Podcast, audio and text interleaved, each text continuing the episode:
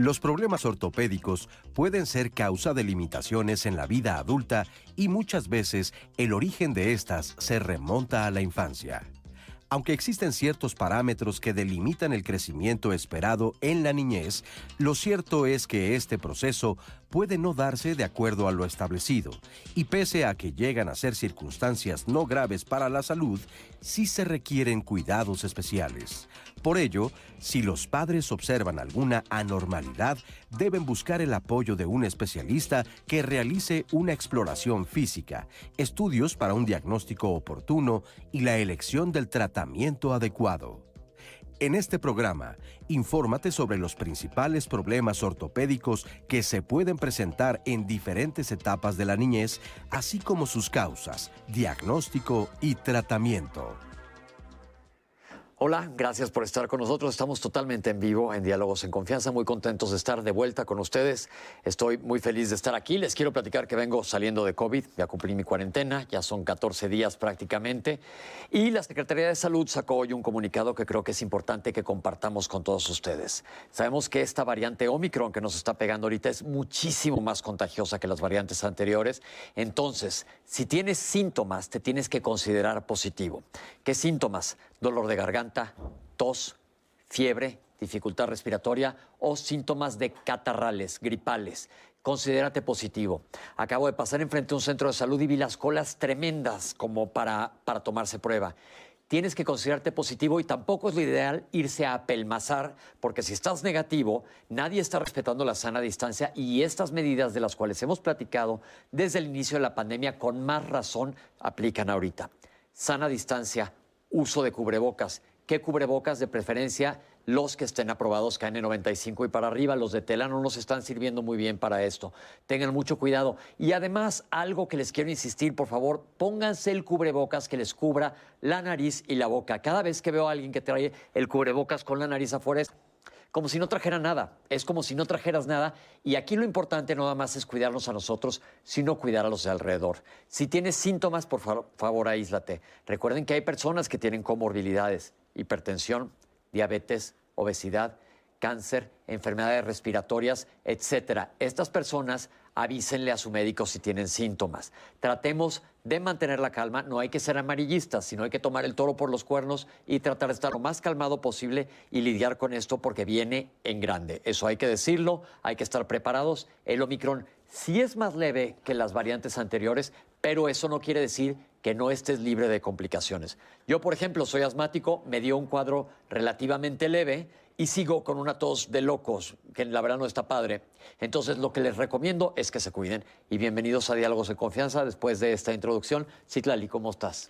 Pepe, pues muy bien, muy contenta, igual que tú, feliz de saludar a todas las personas que nos acompañan aquí en Diálogos en Confianza, en este compromiso tan bonito de salud que es precisamente la prevención. Quiero sumarme a lo que dices con respecto a, a la prevención y tener la sana distancia y las medidas higiénicas necesarias, pero sobre todo invitarle a usted a la reflexión y saber que la prevención no se trata de alejarse, sino de hacer conciencia de uno mismo y de mejorar los hábitos para evitar que las enfermedades vengan a visitarnos y si vienen a visitarnos, pues nosotros tengamos un mejor sistema para poder enfrentarlas. Esto siempre es la mejor medicina preventiva, más allá de la vacunación, es lo que usted puede hacer por usted mismo. Y pues, ¿qué les digo? El día de hoy estoy muy contenta de platicar de este tema fundamental que es esto de analizar qué pasa con las cuestiones ortopédicas de los niños, pues hay un subdiagnóstico importantísimo, dado que no tenemos la cultura de hacer una evaluación ortopédica inicial y esto pues provoca que aumenten y aumenten los casos mal diagnosticados de, eh, de, problemas de columna, de problemas de pie plano, de problemas de los pies chuequitos, como de pronto los puede usted interpretar. Y bueno, de eso vamos a estar hablando aquí el día de hoy con nuestros especialistas. Quiero eh, agradecerles siempre la compañía y recordarles que soy la voz que trae sus dudas, comentarios, sugerencias a nuestras redes sociales con nuestros invitados y al final de esta participación Eh, hay un bloque completo dedicado a usted y a sus dudas. Ahora mismo los veo que ya están interactuando en las redes sociales y pues bueno, aprovechen este programa que está hecho para ustedes completamente en vivo a través de la televisión, pero también en nuestras redes en Facebook, en YouTube.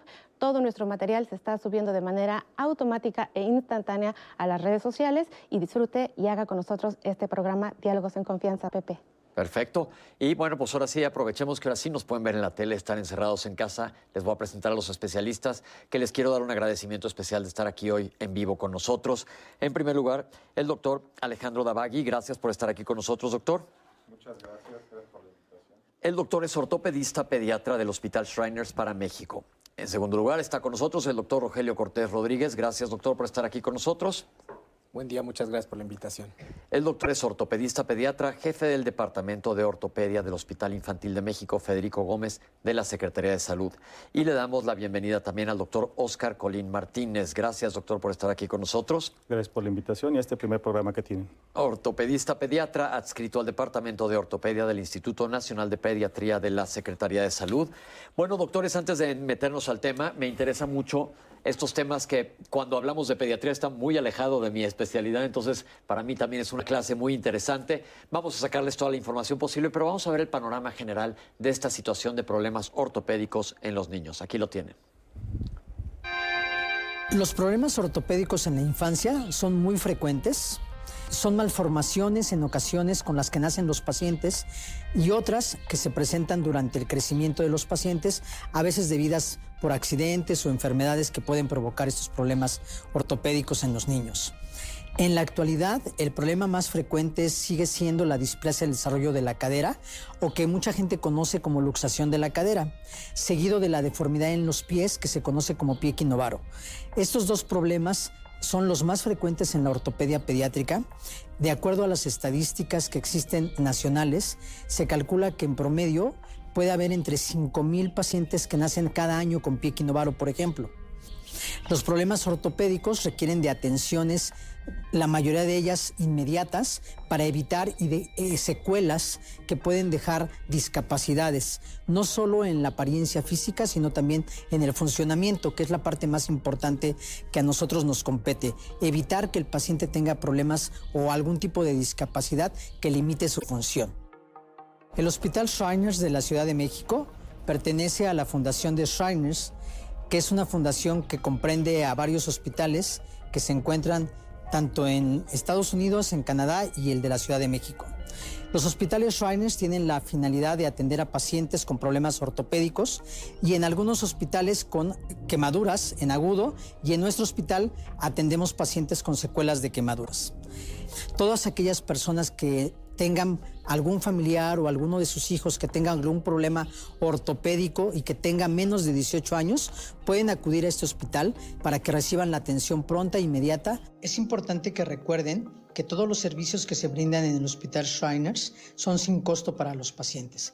Así que aquellos que tengan alguna situación que pueda ser susceptible de atención, aquí los esperamos. Muchas gracias, doctor. Gracias por la invitación, además, abierto al público, qué maravilla. Pero ahora sí, doctores, em, vamos a retomar esto. Me llamaron la atención las cifras. ¿Qué nos pueden decir de esta cantidad de números que pueden pasar desapercibidos o que no se les haga mayor caso? Desafortunadamente, estas cifras siguen siendo constantes. Eh, desde la década de los 60, los 70, seguimos teniendo los mismos problemas, displasia al desarrollo de la cadera, pequino varo, problemas posturales y actualmente se están incrementando ahora con tumores óseos. Ok, entonces vamos a arrancar primero por decir cuál, los tres más comunes que acaba de decir el doctor, si nos pueden explicar qué es cada uno de ellos. ¿Qué es pie equinovaro? Muy bien, es la alteración que va a tener el pie. Normalmente puede ser postural este, o ya estructurado. El postural es un pie, un pie equino que va a estar flexible y que va a corregir fácilmente con alguna serie de ejercicios, pero hay un pie equino que es el estructurado, un pie que le llamamos idiopático, el cual va a estar caracterizado por una mayor rigidez en la posición del pie que no va a corregir fácilmente con ejercicios y que requiere un tratamiento especial, porque si no va a originar una serie de limitaciones al paciente al momento de caminar. Entonces, el pie equinovaro básicamente es una deformación del pie que se puede tratar. Efectivamente. Ok, ¿qué es una displasia de cadera o lo que, perdón, o una luxación? ¿Cuál es el problema mayor de cadera? Sí, bueno, el, término eh, actual y el más eh, aceptado es displasia del desarrollo de la cadera, que es una, básicamente hace, hace mención a cualquier relación anormal que haya entre las dos componentes de la cadera, que es el acetábulo y la cabeza del fémur. Que el acetábulo, si me enfocan, el acetábulo es el hueco en donde entra el hueso de la pierna, que es el fémur, que tiene una bola que es la cabeza del fémur y se mueve dentro del acetábulo. Es correcto. Entonces, cualquier alteración, pero displasia, si yo soy médico, pienso en otra cosa. Pienso en una alteración celular. Exacto. Bueno, aquí lo que pasa es que cuando hay esta relación anormal entre estos dos componentes, el desarrollo de una o, de ambas partes de, la cadera pues, se ve alterado, ¿no? Ok. Entonces, el crecimiento, digamos, de la cadera, eh, pues sufre eh, cuando no hay esta relación normal, ¿no? Y esta enfermedad, bueno, pues tiene un espectro que va desde lo que llamamos una displasia puramente de la, digamos, del hueco, que es el acetábulo, eh, hasta una subluxación o incluso una luxación de la cadera, que es la, digamos, la, la condición más grave de la displasia del desarrollo de la cadera. ¿no? Perfecto, doctor. Y mencionó usted un tercero, que era uno de los más frecuentes. Problemas posturales, eh, alteraciones en la marcha, eh, deformidades angulares en los miembros pélvicos. Y, los miembros pélvicos son las piernas. Ah, bueno, las piernas y eh, también... que estamos con público general, pero es justo ah, mi labor aquí, es aterrizar las ideas. perfecto. En las piernitas y pues también hemos estado viendo cómo hay incremento en tumores, sobre todo benignos. Hemos estado teniendo mucho. Hay muchas eh, teorías al respecto de por qué se presente esto, eh, que puede ser cíclico, que el perihelio, que cada cinco años estamos más cerca del sol, las radiaciones, los fertilizantes. Hay una serie de situaciones que pueden asociarse a esto. Ok, entonces estos son los problemas más comunes, pero normalmente no se detectan. Hablábamos antes de entrar al aire que, eh, yo me acuerdo cuando era interno, hace muchos años, nos enseñaban a revisar las caderas pero se siguen sin detectar la, gran mayoría de estos problemas ¿Por qué? ¿Cuál es el problema?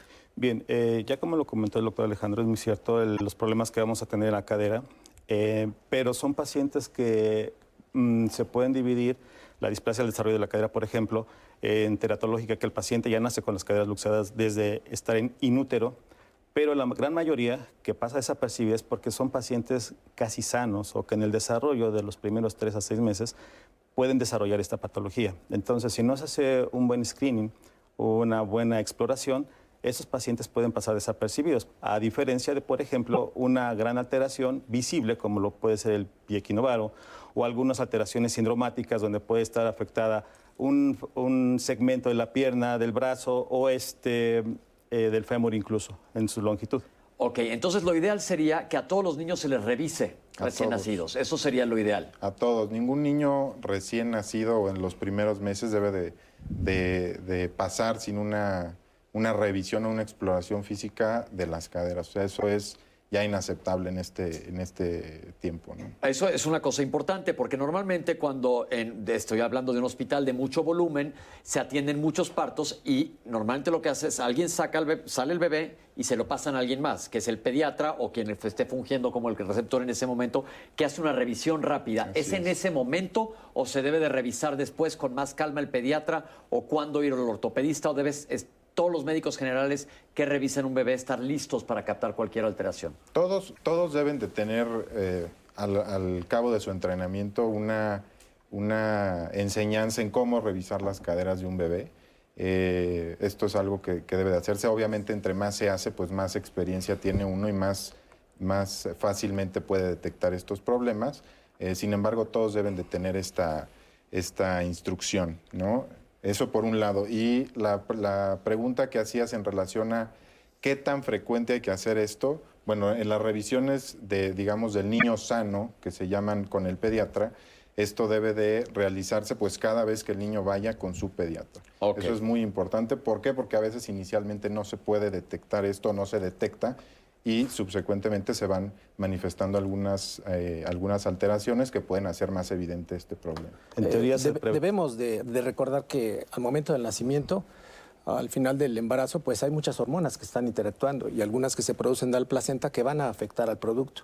Entonces, el producto es el bebé. Al bebé, El bebé. al bebé. Entonces, ¿qué pasa si estas hormonas pasan por medio de la placenta al bebé? Si es de sexo femenino, aunque tenga ovarios muy pequeños, eso que va a condicionar que también se relaje. Estas hormonas son para relajar el canal del parto. Eh, la placenta no sabe si va a ser cesárea o va a ser este parto natural. Entonces, estas hormonas al pasar al bebé, que condicionan que también, si es niña sobre todo, se activen sus ovarios por muy pequeñitos que estén y se relaje también. Y entonces, al momento del nacimiento, pues vamos a tener falsos positivos o falsos negativos.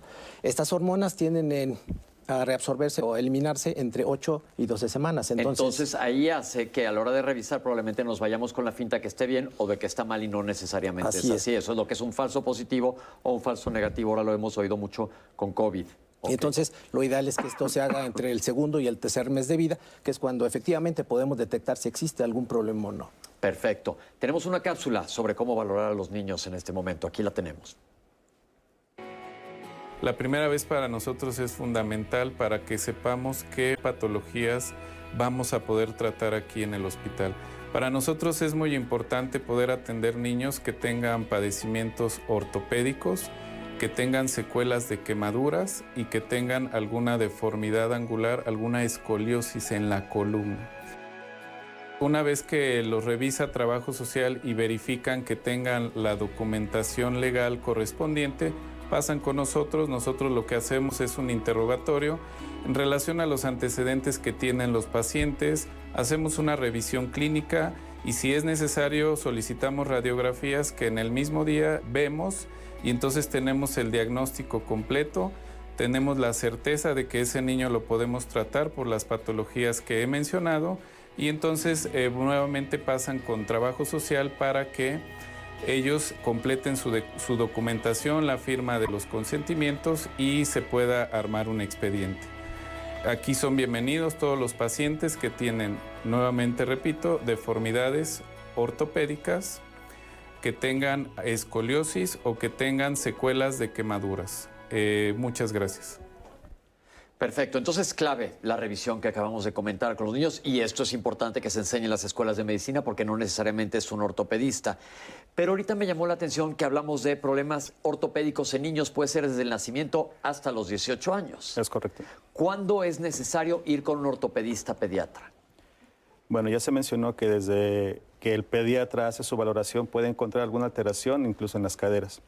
Que la revisión de estos pacientes eh, a nivel pediátrico de niño sano ini- eh, preferentemente debe ser cada mes. Cuando el pediatra, que es nuestro principal proveedor de pacientes, encuentra alguna alteración, es importante este, canalizarlo con nosotros para poder corroborar la alteración que pueda tener el paciente, ya sea en las caderas, miembros pélvicos o piernas, bracitos o la columna, como ya se mencionó en esta cápsula. Entonces, cuando se diagnostica desde eh, recién nacido un paciente y cada mes eh, puede nuestro paciente llegar hacia el ortopedista o incluso ya cuando empieza a caminar también se recomienda que nuestro paciente acuda con nosotros para una revisión tanto clínica como radiológica.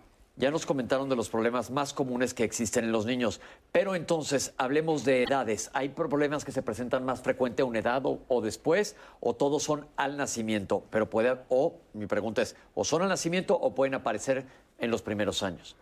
Bueno, definitivamente hay patologías que desde el nacimiento ya podemos encontrar que está presente. Y hay, eh, por eso se le cambió el término de luxación congénita de cadera, porque se vio que no todos los niños nacían con la cadera luxada.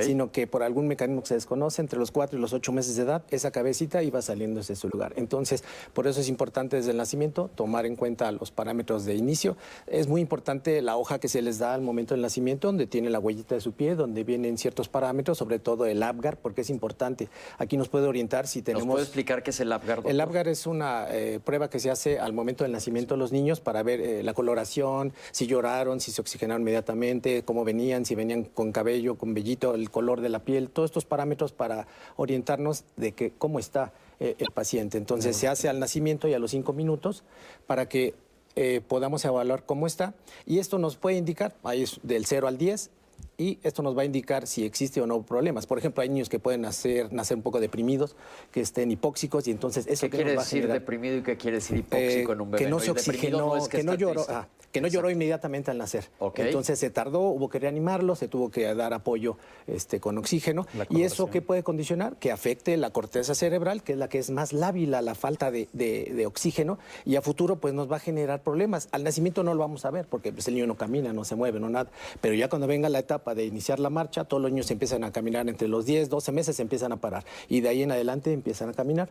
Si estos empieza a retrasarse la marcha, pues existe algún problema. Tenemos que descartar, número uno, una displasia de cadera, número dos, un problema neurológico y número tres, algún defecto congénito o algún síndrome especial que nos esté dando complicaciones o que tenga una piernita más corta que la otra, que condicione que los niños caminen con las piernitas abiertas para mantener el equilibrio, abren el compás y esto nos está indicando que hay un problema ahí. Entonces el retraso de la marcha nos va a indicar que hay algún problema. Entonces, el retraso de la marcha, que ya dijeron que es más o menos el año de edad. Pero ahora mi pregunta a ustedes, doctores, es, ¿Los padres en casa pueden estar pendientes de algo o de qué se pueden dar cuenta? Yo les decía que cuando yo era chico me sentaba como una rana, totalmente, este, que creo que no era lo ideal, aparentemente, porque con las sentado sobre las pompas, literalmente en el piso, pero las rodillas dobladas a los lados como una rana.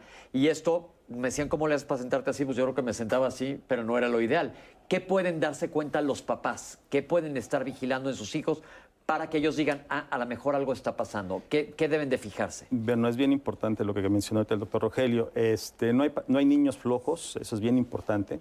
Un paciente debe empezar a caminar eh, idealmente al año ocho meses, al año y medio, preferentemente. Si se le retrasa, entonces tenemos alteraciones neurológicas. Y eso nos va a ir dando eh, limitaciones funcionales al paciente. Entonces, muchas veces los papás nos dicen, ¿sabe qué? Mi hijo no corre como su primo como el vecino, no se mueve como el vecino. Entonces, esos ya son datos que nos hacen pensar a nosotros que tiene alguna limitación, alguna alteración, por lo menos funcional. Y eso nos va a ir este, dando limitaciones al paciente. Este, los defectos posturales también son importantes. ¿Qué son defectos posturales? La mala postura que va a tener el paciente al momento o de estar sentado o de estar parado. Como esto que digo yo de sentado como rana. Es correcto. Eso está, lo deberíamos de prohibir, pero dentro de la práctica, sobre todo de los que cuidan a los niños en las escuelas, etcétera, eh, adoptan esa posición los niños porque es muy frecuente, uno lo hace y los demás lo copian. Entonces es donde tenemos que trabajar nosotros sobre los tutores para evitarles que se hinquen sobre los pies, se sienten sobre los pies o en forma de doble, como tú bien lo, mencionas. De esa manera vamos a evitar que el paciente tenga alteraciones en la rotación y en el eje de las piernas.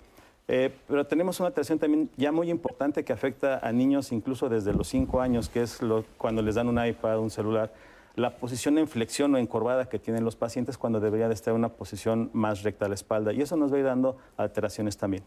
Ok, entonces todo esto se pueden ir fijando los papás. Citlali, ¿cómo andamos de comentarios? ¿Ya tenemos a alguien que nos haya escrito? Ya, Pepe, mira, por ejemplo, Maribela Barca nos dice que su hijo tiene 20 años y les pregunta a doctores si aún puede tener solución, ya que desgasta el zapato hacia la izquierda y ahora usa plantillas. No nos da más datos, pero pide una opinión de los especialistas, Pepe. Okay. Y en el sentido de la pregunta que ya han respondido los especialistas, pero ya sabe que si tienen la misma duda la volvemos a pasar aquí, es que debería de estar revisando en casa con mi bebé, pues para determinar o ponerme alerta si no tiene algún problema ortopédico. Con respecto al pie equinovaro, nos preguntaron si se hereda y cuáles son las principales secuelas o complicaciones que puede tener una persona, eh, que, bueno, un niño que lo tenga y en qué edad podría estar esperando estos problemas. Con respecto a displasia de cadera, nos preguntan eh, si se puede saber que un bebé va a tener displasia de cadera antes de nacer. Esto se puede ver en el ultrasonido y así también con otros problemas ortopédicos. Y eh, también nos preguntaron cómo se pueden prevenir los problemas ortopédicos y si el crecimiento de los niños duele, que cuando los niños crecen duele, eh, a ver si es mito o realidad. Acerca del pie plano, les preguntan cuándo se pueden dar cuenta que un niño tiene el pie plano, Pepe. Perfecto. Acuérdense que todas las respuestas nos las van a dar nuestros especialistas en el último de los bloques, pero síganos enviando sus preguntas. Doctores, entonces, eh, ahorita dijiste algo muy interesante, fijarse en cómo se sientan cuando estén jugando los padres eh, o los adultos que estemos cuidando niños tenemos que estar pendientes de cómo están. ¿Cómo, serían las posiciones de un niño sano? Bueno, eh, ahí hay mucha variabilidad. Yo, diría que hay mucha variabilidad. Eh, sobre todo al inicio, ¿no? Los niños se pueden sentar, sí, efectivamente, en W, eso tiene que ver, sobre todo en etapas muy tempranas, y tiene que ver con la orientación que tienen las caderas de los niños en los primeros años de vida, que va modificándose eh, en la medida que van creciendo, ¿no? Entonces, realmente es, es un poco complicado responder Así específicamente. Sí, específicamente porque hay mucha variabilidad y no, eh, o sea, sentarse en W, yo diría, no es un proceso patológico, es una, es una variación en ciertas etapas de la vida eh, del desarrollo de, por ejemplo, de las caderas, ¿no? Entonces, esto pues, obviamente no, no es algo que nos encante porque puede perpetuar esa orientación de las caderas, pero no, no es un proceso patológico, ¿no? Entonces, eso es importante entenderlo también. Entonces, básicamente, para resumir en este primer bloque, primero que nada, que se haga una revisión adecuada por el médico cuando nace el bebé.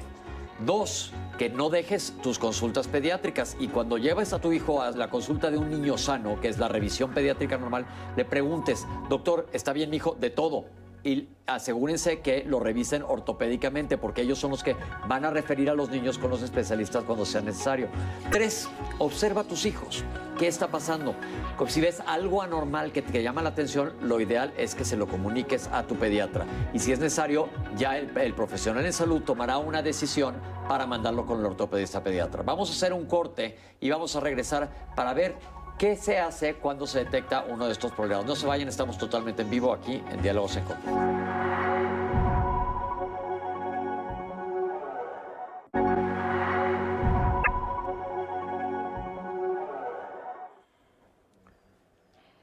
Seguimos aquí platicando en Diálogos en Confianza sobre los principales problemas ortopédicos en niñas y niños. Recuerden que seguimos recibiendo dudas, comentarios y sugerencias también de los temas que les gustaría trabajar aquí los lunes de salud en Diálogos en Confianza. Los programas son de ustedes, así que la programación la decide usted. Voy a permitirme, doctores Pepe, traer más dudas de nuestro público y eh, voy a empezar con Denny Melissa. Su hijo eh, tiene dos años y camina de puntitas, no sabe por qué y les pregunta si esto debiera ser una alarma. Al mismo tiempo, Patricia Rodríguez nos pregunta que si es verdad que los niños que caminan de puntitas tienen como antecedente o pueden padecer autismo. Em, también Laura Esquivel nos pregunta hasta qué edad se puede tratar el pie plano. Eh, Karina Kramer nos pide por favor hablar de escoliosis congénita causas y tratamiento y cómo hacerle para detectarla de manera oportuna. Así también Aracima les pregunta sobre la espina bífida y que le den la orientación acerca de si esta condición de salud es un problema ortopédico. Alicia Ramos nos, comparte, muchas gracias Alicia por compartirnos esta experiencia personal, que es su hija, que ha sido operada por Alux Valgo derecho. Dice que la misma condición la tiene del lado izquierdo este, y la han operado en el ISTE el problema no le ha mejorado de una manera significativa e incluso el pie operado tiene mucha sensibilidad, tiene mucho dolor. Ah, la han valorado recientemente en el Hospital Shriners de México y dice que no le dieron ejercicios, pero ve que su hija no mejora. ¿Qué tipo de pronóstico o qué le pueden recomendar a Alicia para su hija? Y bueno, pues recuerde que Diálogos en Confianza es toda la semana y el día de mañana lo queremos invitar a que se quede aquí porque va a ser un programa muy interesante justo ahora en el marco de estar empezando un nuevo año que tiene que ver con los nuevos comienzos en la familia. Esta situación en la que a veces la familia puede ser muy buena, pero a veces también hay que reconsiderar desde dónde nos estamos relacionando, avanzando o no avanzando en nuestras vidas. Y de eso se va a tratar el día de mañana este foro con los especialistas y nuestras compañeras conductoras de diálogos en confianza. Pero para seguir el día de hoy nuestra programación, ¿sabía usted que existe algo que se llama laboratorio de análisis de movimiento? Bueno, pues le hicimos una cápsula para que se entere de qué se trata. Vamos a verla. Este es el laboratorio de marcha. Aquí lo que hacemos es que los pequeñitos vienen de diferentes patologías. Los médicos nos los mandan y lo que hacemos es hacer un estudio de gabinete. Nos ayuda a hacer un diagnóstico más preciso sobre la patología del paciente y sobre lo que podemos hacer en cuanto a diagnósticos y en cuanto a cirugías con ellos. Al igual medimos sus extremidades pélvicas y después de eso lo que hacemos es aplicar sensores en diferentes reparos óseos para que nos puedan salir estas gráficas y estos modelos en tercera dimensión que ocupamos para ver el patrón de movimiento de los pacientes en cuanto a la marcha. Mi función en análisis de marcha es tener el sistema en buenas condiciones. Yo estoy con los médicos, encargados especialistas, y me encargo en procesar cada diagnóstico para que esto se procese correctamente y llegue a continuación con los especialistas de cirugía. Interesantes estudios, doctores. ¿Se les hacen a todos los pacientes o cuál es la indicación para hacer este tipo de estudios? Bueno, eh, pues principalmente como, bien, como bien lo mencionan en la cápsula, esta es una herramienta, pues la verdad, bastante útil, eh, que desafortunadamente no se encuentra en, en todos lados, pero pues básicamente lo que, nos, lo que nos da este estudio es la manera como se mueven las extremidades, cómo se activan eh, ciertos grupos musculares y esto, bueno, pues nos puede, nos puede ayudar a la toma de decisiones de eh, cómo corregir un, padecimiento, em, por ejemplo, en cirugía, o si este padecimiento, de acuerdo a la activación y a los resultados que nos arroje este, este estudio, eh, no deben de ser tratados con, con cirugía. Y básicamente la indicación es cualquier alteración en la marcha en los pacientes, pues son pacientes que son candidatos a, recibir un, análisis de marcha. Muy particularmente este estudio es muy útil, sobre todo en los pacientes eh, que tienen alteraciones neuromusculares. Esa es como la indicación más frecuente. ¿Qué, qué, cuál es la diferencia entre un trastorno neuromuscular y un trastorno propiamente ortopédico? Bueno, el ortopédico puede ser secundario a un traumatismo. Entonces, Traumatismo es como un golpe. Una fractura, un golpe, una, situación así. Entonces ahí pues tiene que inmovilizarse cierto tiempo hasta que se recupere el segmento afectado y después iniciar la terapia. Y el doctor nos iba a explicar ahí cómo se maneja el otro punto. Eh, no, el, neuromuscular. El neuromuscular, el, básicamente un padecimiento neuromuscular es eh, cualquier padecimiento, hay muchas causas eh, en donde haya una conexión anómala entre eh, pues lo que llamamos la, la, función motora, ¿no? que es básicamente el, cómo llega el nervio al músculo ¿sí? en, esa, en esa conducción ¿sí? Eh, o propiamente en el músculo. ¿no? Entonces puede ser neurológico el problema, puede ser muscular o puede ser neuromuscular, que tiene varios orígenes. Puede ser periférico el problema, quiere decir esto únicamente en la extremidad o central que esté relacionado, por ejemplo, a un problema que va eh, por una, por ejemplo, por una parálisis cerebral infantil, ¿no? que es un problema que llamamos central. ok. Sí, Estos este, laboratorios de marcha nos ayudan mucho, eh, sobre todo en los pacientes con parálisis cerebral infantil, dado que son alteraciones que el paciente ya tiene estructuradas eh, al momento de estar caminando o al momento de hacer algún movimiento. Hay ocasiones que puede ser de, tan leve que parado el paciente no se le nota ninguna alteración, pero conforme empieza a caminar, empieza a tener algún tipo de limitación al, caminar. Eh, contracturas, eh, es decir, una flexión excesiva en la rodilla, en la cadera, en la espalda, eh, o incluso cuando hace un movimiento más rápido, esta alteración es más visible. Por eso es que el laboratorio, el laboratorio de marcha, que es un software muy importante que nos ayuda bastante, con información basada en biomecánica de los pacientes, obviamente, y muscular, nos va a ayudar para poder determinar qué grupos musculares son los que están afectados y, como ya había mencionado el doctor Alejandro, sobre qué grupos musculares hay que trabajar para que al momento de que se opere el paciente tengamos una mejoría, porque este laboratorio de marcha incluso ha aumentado su uso porque había ocasiones que no se eh, tomaba en consideración este tipo de grupos musculares afectados se operaban otros y entonces en lugar de mejorar el paciente, de caminar mejor, incluso caminaba peor. La limitación aumentaba después de la cirugía. Ok, esto es importante. Estos tienen que estar vigilados y llevados de la mano por un especialista. ¿Qué tan accesible es este tipo de estudios en nuestro país? Pues realmente creo que poco accesibles. O sea, realmente hay pocos laboratorios de marcha eh, en México, yo diría incluso. Eh, en el Hospital Shriners, que es eh, el lugar donde yo trabajo hay un laboratorio que es el que, el que, se, el que vieron en la cápsula. Este, sin embargo, creo que es poco, desafortunadamente poco accesible. No sé los demás eh, doctores que este, en sus instituciones. Si bien en el instituto no, no contamos con uno como tal, más sin embargo, eh, la biomecánica, el estudio del, y conocimiento de las inserciones musculares, eh, los grados de afección que tienen los pacientes, pues es importante en la formación de nuestros residentes para que con ello, con laboratorio de marcha o no, este, sepan en qué grupos musculares trabajar y por qué.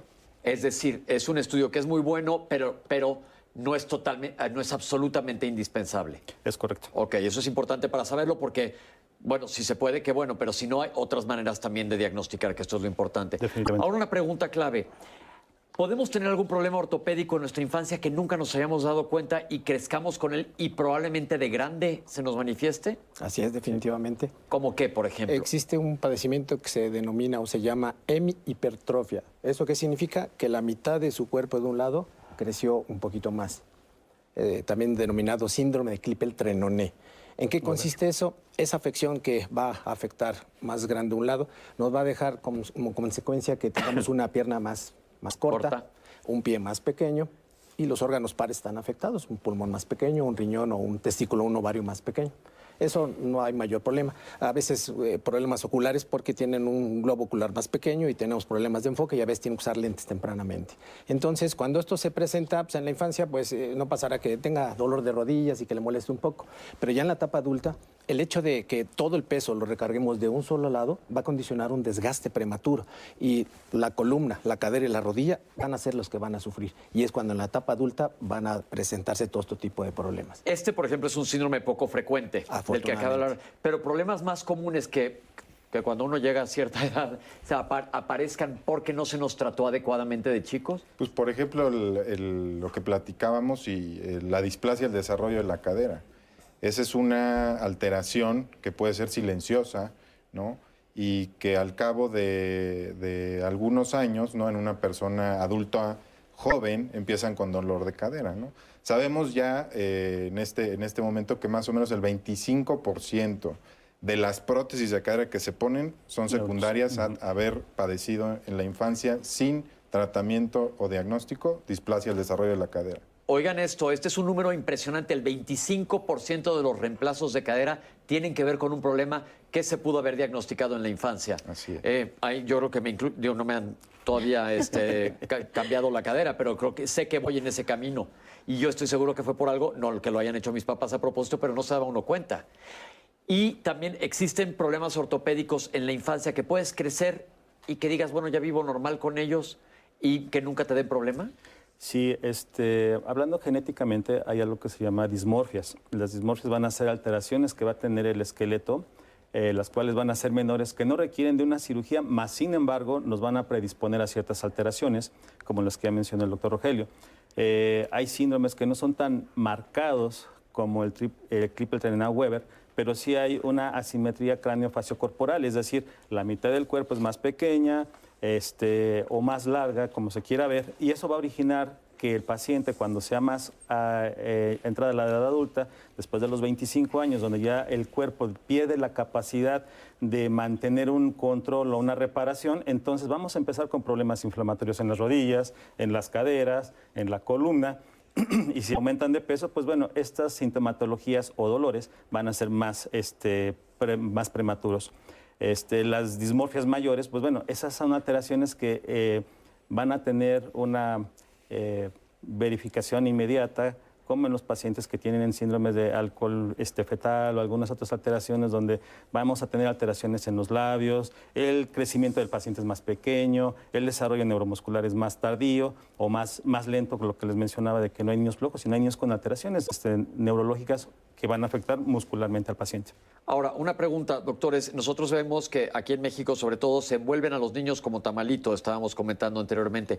¿Esto es bueno? Porque hay que fijarse cómo, a la hora que, te limitan el movimiento y pasan horas los bebés envueltos así. Yo me acuerdo cuando rotaba uno por el cunero, te enseñaban hasta cómo hacer perfectamente un, no me acuerdo el nombre, pero los dejabas así perfectamente amarraditos, que como de, como de para tenerlos en vitrina, literalmente. Esto ¿Es bueno? ¿Es malo? ¿Es ideal? ¿No es ideal? Definitivamente no es bueno. Ya el doctor Rogelio habló acerca de la relaxina, que es una hormona que va a pasar la madre al paciente. Y eso va, esa relaxina va a originar que los ligamentos este, estén más flácidos, más aguados, más relajados. Y cuando nosotros juntamos las rodillas, favorecemos que la cadera se luxe.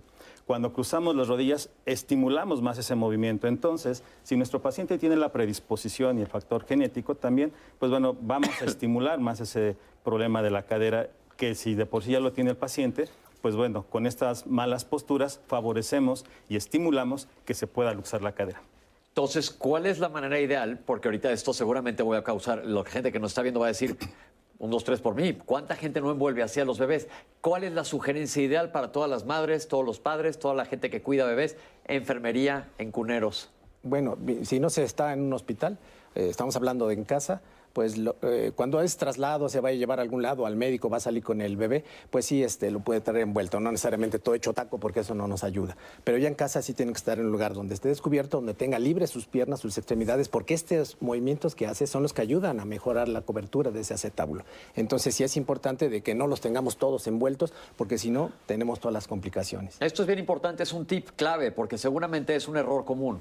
Entonces, cuando tengan a su bebé en casa, déjenlo suelto, que se pueda mover. No los tengan así amarraditos como, como tamalito, porque, porque es la realidad de lo que se hace mucho. Otra cosa, de repente vemos los niños van creciendo y meten los pies. Yo tengo un hermano que metía mucho los pies y le ponían los zapatos al revés. ¿Qué es esto?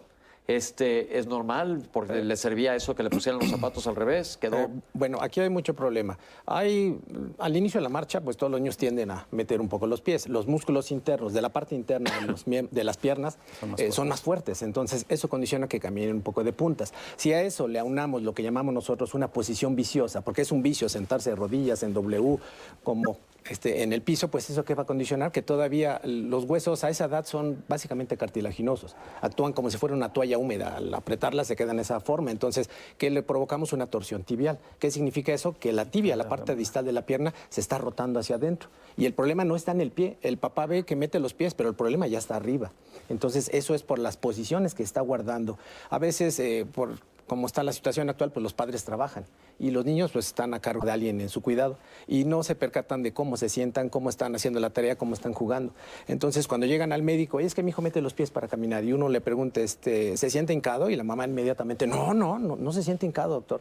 Y uno ve los, el calzado y ve que el dorso del zapato está todo raspado, le ve las rodillas y sobre todo callos a nivel del astraglo y el calcáneo. Ahí es donde nos da la pauta. Partes del pie. De partes, del pie. Es donde nos da la pauta de que el niño se sienta hincadito. Eso es lo que está provocando. Eh, yo me recuerdo, yo tuve la, oportunidad de hacer una subespecialidad en Japón. Ahí se sientan hincados desde muy chicos.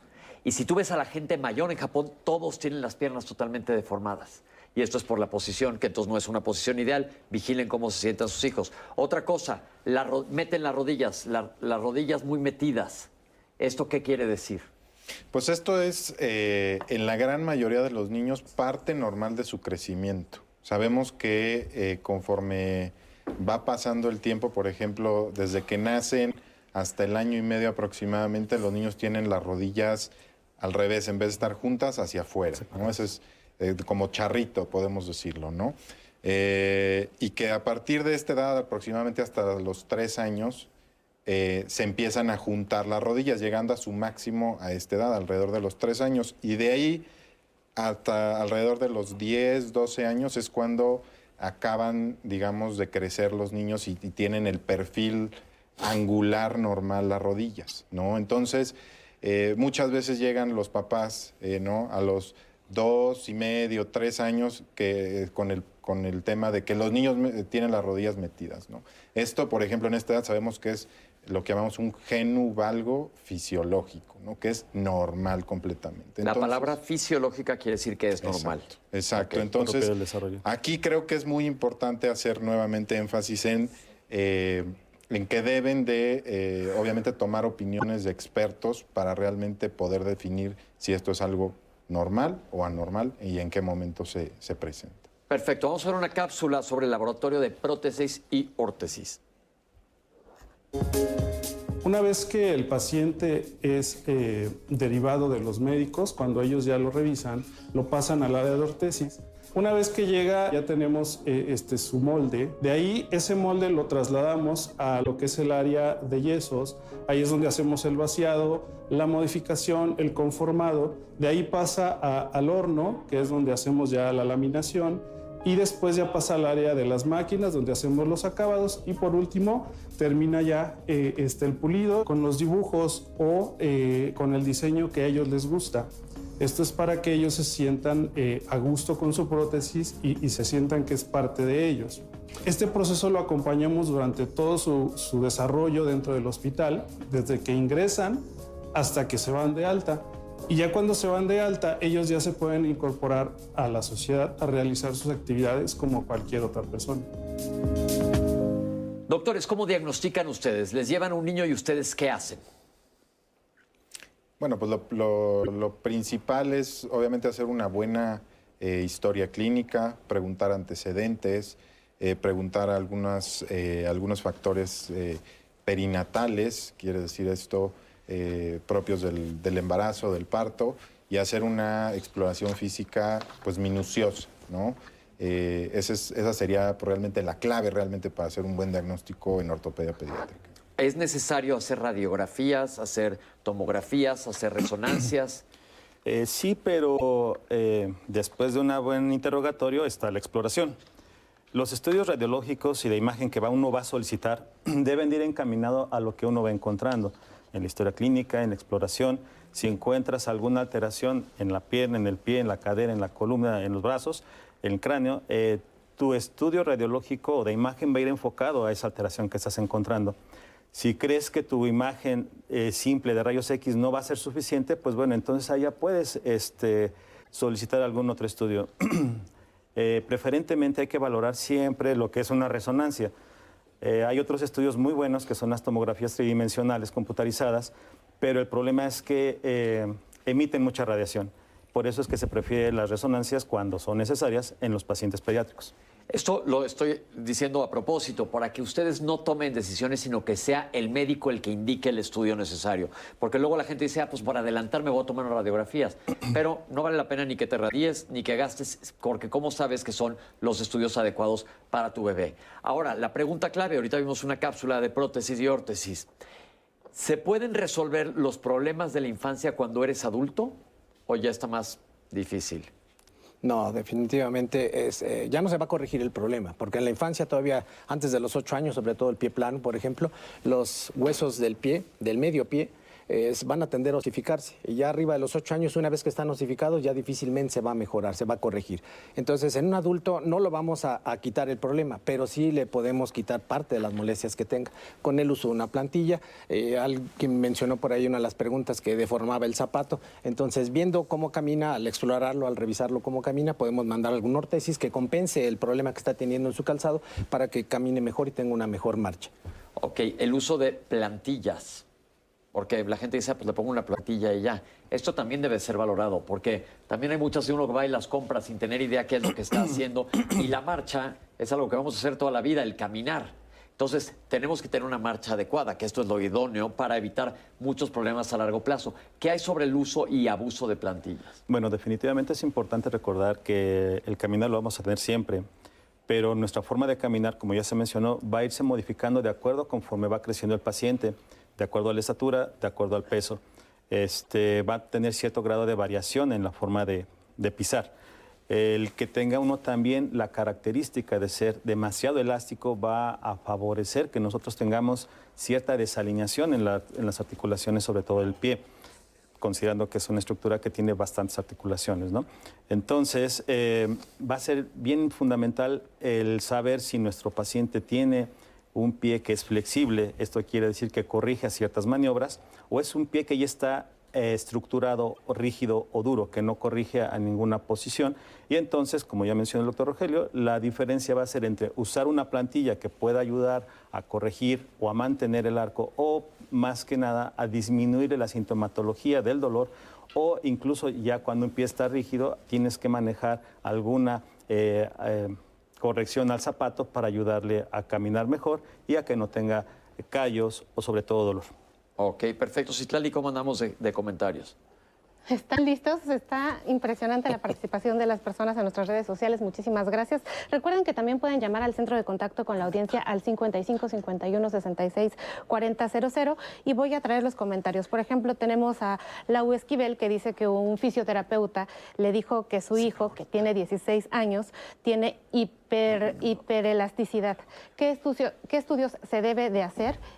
Esta condición hace que tenga alguna otra condición o qué podrían sugerirle doctores. Alo Cabrera dice que su hijo padece Leg Calvé-Pertes, que si pueden hablar acerca de esto, por qué le dio, cuál es la causa, pero sobre todo qué tratamiento le pueden sugerir.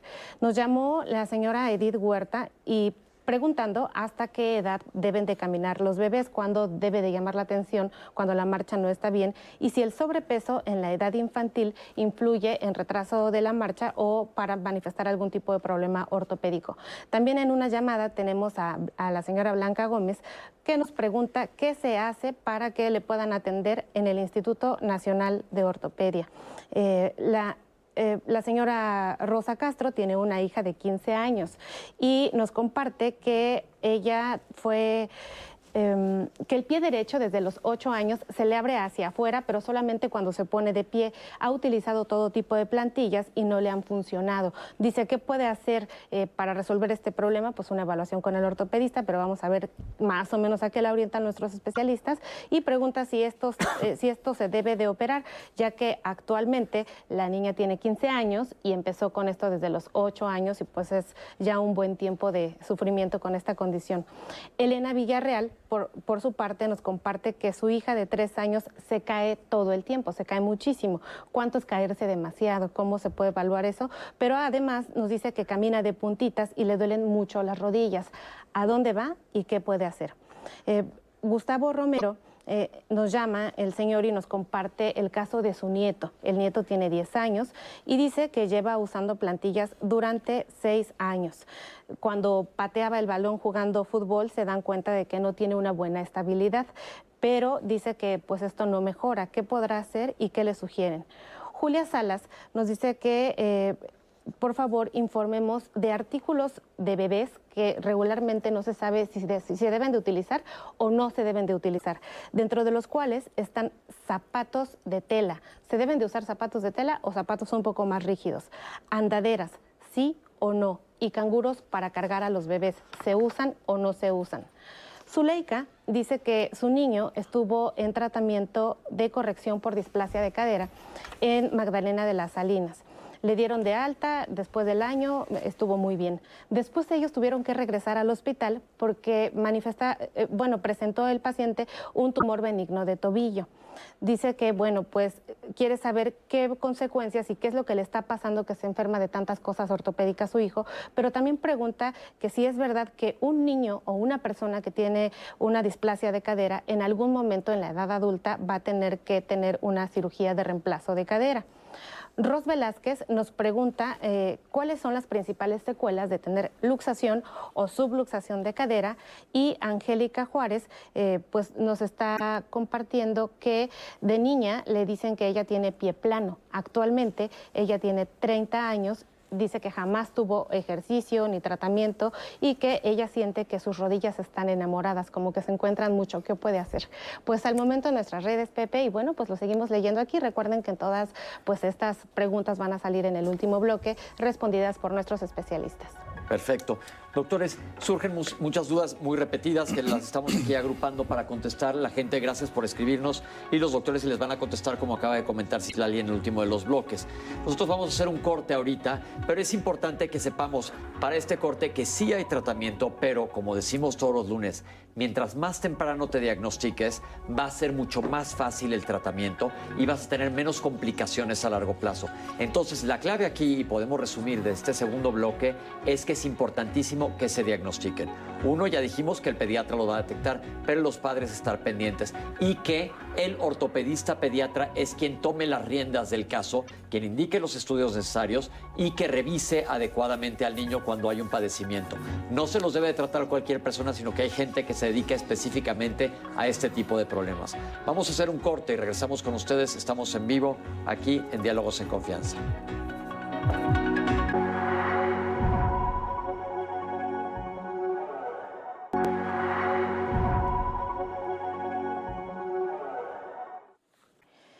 Y bien, casi nos estamos acercando a la recta final en donde vamos a traer todas las dudas, comentarios, sugerencias. Sigan llamando y acompañándonos a través de nuestras transmisiones en nuestras redes sociales. Recuerden que también estamos en YouTube. Em, también quiero invitarlos el próximo lunes porque vamos a estar platicando de un tema fundamental y que en lo personal me apasiona, que son las emociones y cómo cuidar y darle mantenimiento a las emociones para ser personas pues saludables a nivel eh, físico, a nivel emocional para tener definitivamente una salud integral. Y quiero traerles más dudas y comentarios. Eh, nos pregunta Blanca Gómez si este programa se queda grabado. Sí, se queda grabado y además de esto tenemos un blog de diálogos en confianza en donde están los principales aspectos que se han mencionado en el programa, lo más relevante, lo que a usted le sirve de una manera clara y sencilla. Y ahí también siempre está el contacto de nuestros especialistas. Nos preguntan acerca de las condiciones para ser atendido en el Hospital Shriners. Aquí les decimos que es específicamente para niños, pero ahora el doctor les dará un poco más de eh, luz en este sentido.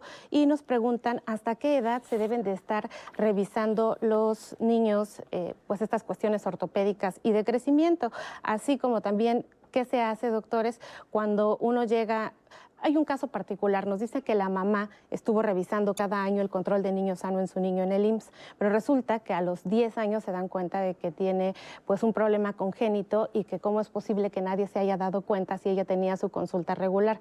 ¿Qué le pueden decir en este sentido? Y si hay paneles que permitan identificar si un niño viene con alguna alteración importante a nivel ortopédico para pues decidir la viabilidad o no del nacimiento de este, de este, este pues, de este ser humano que viene, Pepe.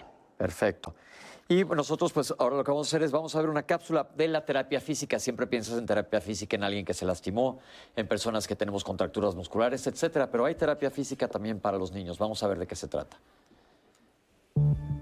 Nos encontramos en el departamento de fisioterapia externos, donde tenemos pacientes que acuden a su terapia, que ya tienen un horario específico y otros que vienen enviados de la consulta una vez que el médico les, les atiende y los valora, les manda una indicación para que ejerzamos un programa de tratamiento. Entonces llegan con nosotros, revisamos al paciente y en ese momento entrenamos al familiar en un programa de ejercicios específico para lo que el paciente requiere mejorar y lo que el médico indicó. La mamá aprende el programa. Muchos de estos pacientes vienen del interior de la República, entonces les damos una revisión de ese programa a través de una videollamada. Otras veces, pacientes que pueden venir vienen con una cita que ya les proporcionamos para revisar físicamente ese programa. Y cualquier duda, los papás pueden llamar al servicio y pedir con la terapista que los atendió y resolvemos su duda o les damos una nueva cita para cualquier cosa. El seguimiento con estos pacientes es muy importante que el padre aprenda bien sus ejercicios porque ellos los aplican diariamente en casa. De esto depende que su paciente se beneficie y mejore. Muchas veces les indicamos que continúen haciendo alguna otra actividad como la natación o practicar bicicleta o patear pelota o alguna otra actividad recreativa. Papás, pongan mucha atención con sus pequeños. Si ustedes detectan cualquier limitación de movimiento, que están perdiendo fuerza, cualquier cosa que afecte su sistema músculo-esquelético, acudan, busquen ayuda, resuelvan ese problema, no esperen a que se agrave. Gracias. Muchas gracias, interesante cápsula. Ahorita vamos a abordar el tema, pero doctor, ¿nos puedes aclarar? Estamos recibiendo muchas llamadas de adultos que quieren ir a Shriners. ¿Esto es infantil? ¿Desde qué edad, qué edad y qué hacen para ir? Sí, bueno, el, miren, les platico un poco del Hospital Shriners. El Hospital Shriners es un, eh, un hospital que, que, bueno, justamente este año cumple 100 años.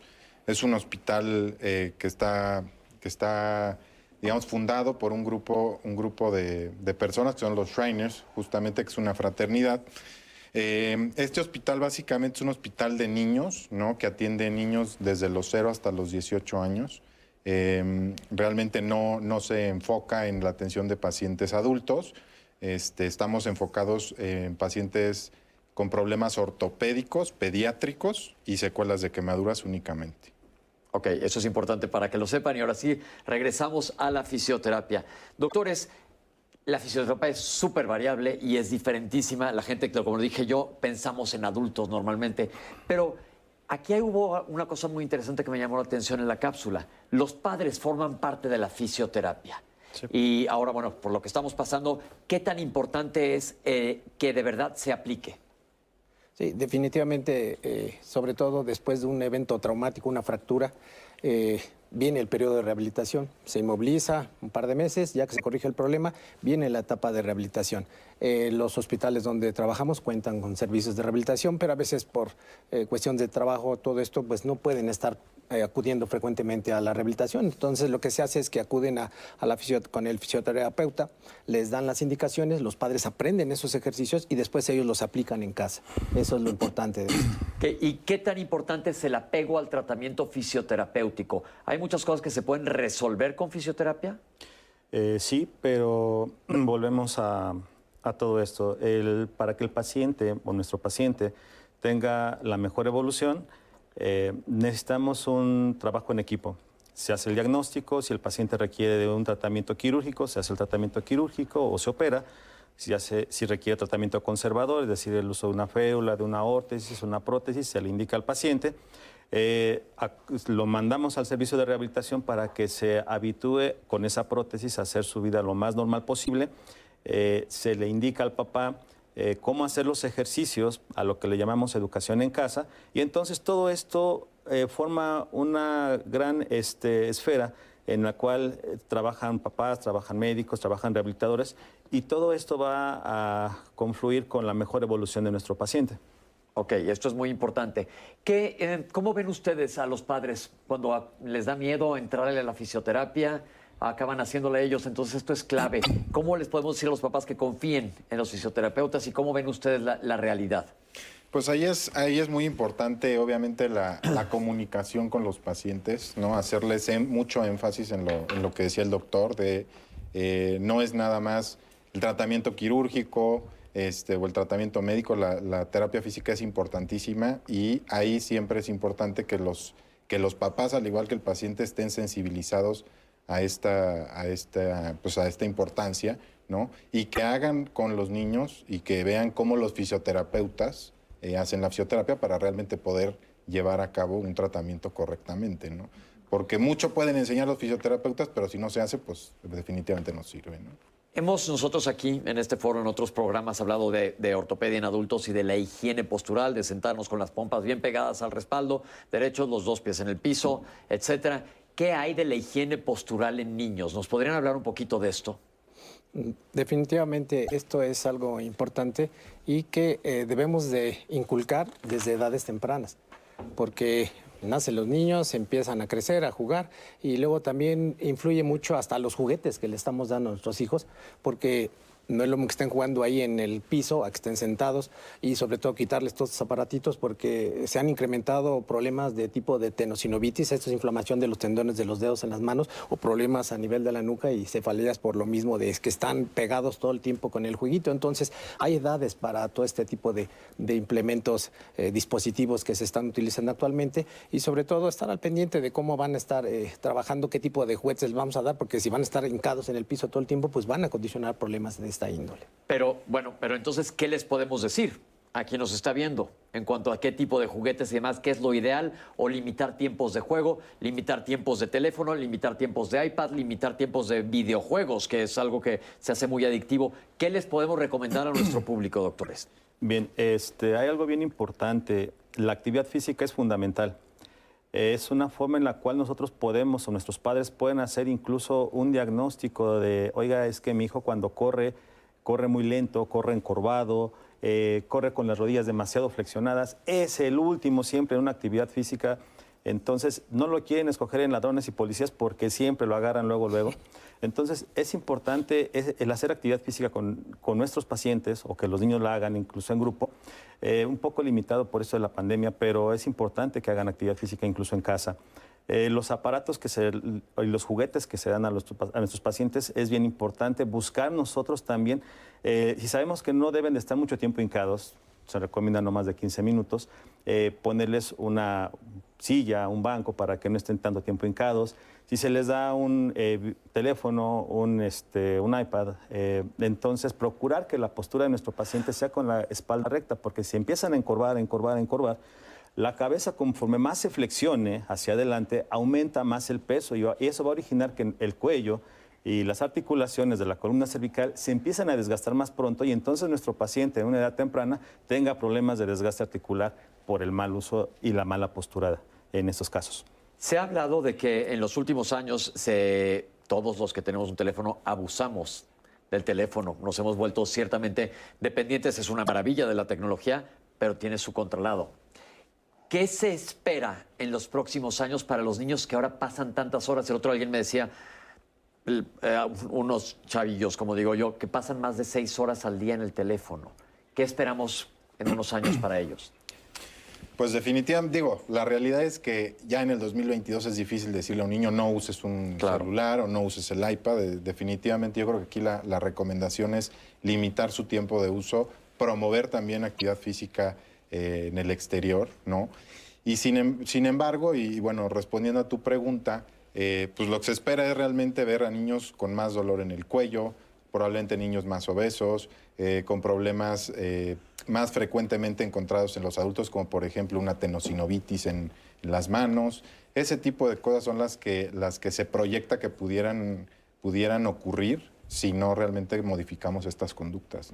Entonces, mientras más tarden en darle a un niño un teléfono ideal, mientras más se tarde, y ya que lo tengan, limitarles el tiempo de uso y sobre todo promover el ejercicio. Eso lo hemos dicho en todos los programas, programas desde chiquitos que jueguen, que salgan, que brinquen, etcétera. Eso es lo ideal, ¿no? Que todos los niños lleven eso en vez de estar encerrados. Entendemos que estamos en una pandemia, pero pueden jugar dentro de su casa las escondidas, etcétera, lobo, juegos nuevos que hay ahora, etcétera. Pero que los niños se muevan es clave. Vamos a ver una cápsula sobre la terapia ocupacional. Aquí la tienen.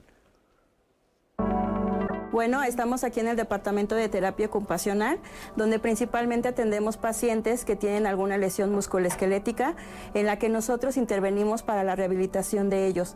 Vamos encaminados a la valoración del, paciente por el médico, el médico nos lo envía y nos manda las indicaciones y especificaciones que el, que el paciente requiere. Nosotros en base a esto nos enfocamos en el plan de tratamiento por medio de actividades para enfocar al paciente y se interese en las actividades. Ellos vienen a terapia dependiendo de las sesiones que el médico le indique, todo enfocado para la rehabilitación del mismo. Nosotros nos enfocamos a dar el, tratamiento de rehabilitación por medio de actividades que van encaminadas a que ellos este, realicen las funciones básicas de la mano, mejoren arcos de movilidad, tanto de miembro superior, este, vayan este, también a, ocupándolas en su vida cotidiana, que es lo que nosotros buscamos. Aparte también eh, vamos encaminándolos para que las ocupen en cuestiones de las actividades este, en la escuela, en casa y en todo su entorno. Realizamos también diferentes este, materiales para, para facilitarles esto, que es por medio de elaboración de férulas, entrenamiento de prótesis, aparte hacemos aditamentos para facilitarles la escritura, la alimentación, este, el que puedan facilitar todas las actividades que realicen en su, en su entorno y sea más fácil adaptarse. Nos valemos de muchas técnicas, de mucho material para poder lograr este, este objetivo, que es el bienestar de nuestros pacientes y que ellos sean lo más independientes posibles en la vida. Muchas gracias por esta cápsula interesante. Doctores, ¿quién indica la terapia ocupacional? Pues realmente la indica el ortopedista pediatra, ¿no? En este caso. Eh, realmente la terapia ocupacional es, una rama de la fisioterapia en la cual básicamente se encargan de rehabilitar las extremidades superiores, eh, hacer eh, cuando estas extremidades no, no se usan, ¿no? hacer más fácil su uso en el, en el día a día, ¿no? por ejemplo, sujetar un, un, cubierto, este, ¿no? y también eh, pues se, apoyan un poco en la creación de algunos dispositivos ortésicos como son férulas para mantener posiciones, etcétera. Ok, entonces esto es importante. Existen muchos diferentes tipos, me imagino, de terapias ocupacionales. ¿Estas las van a usar durante cuánto tiempo o depende del problema? La, la finalidad de esto es que recuperen su autonomía.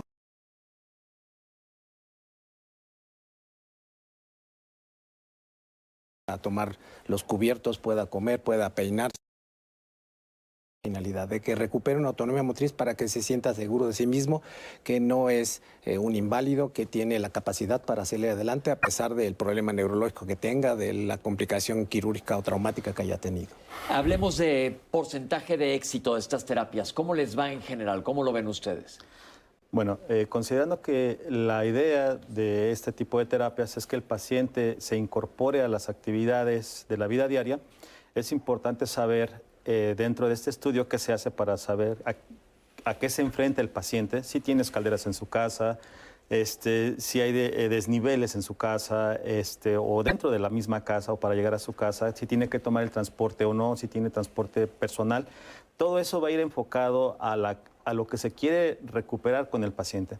Es importante saber que nuestro paciente puede tener ya alteraciones propiamente como una parálisis cerebral infantil, puede tener secuelas de infecciones, puede tener secuelas de fracturas, eh, secuelas de accidentes que le originan una disminución en su capacidad física.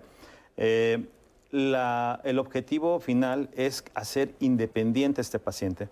Eh,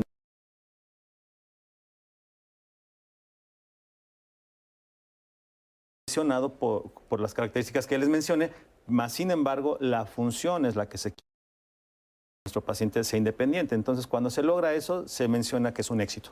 Ok, ahora no hemos hablado, hemos hablado ya de muchos tipos de tratamiento, pero de tratamiento quirúrgico. Eh, ¿Cuándo es necesario el tratamiento quirúrgico y qué patologías se pueden resolver con tratamiento quirúrgico? Es decir, operándolos. Pues hay muchísimas, muchísimas eh, variedades de tratamientos y patologías que pueden requerir un tratamiento quirúrgico. ¿no?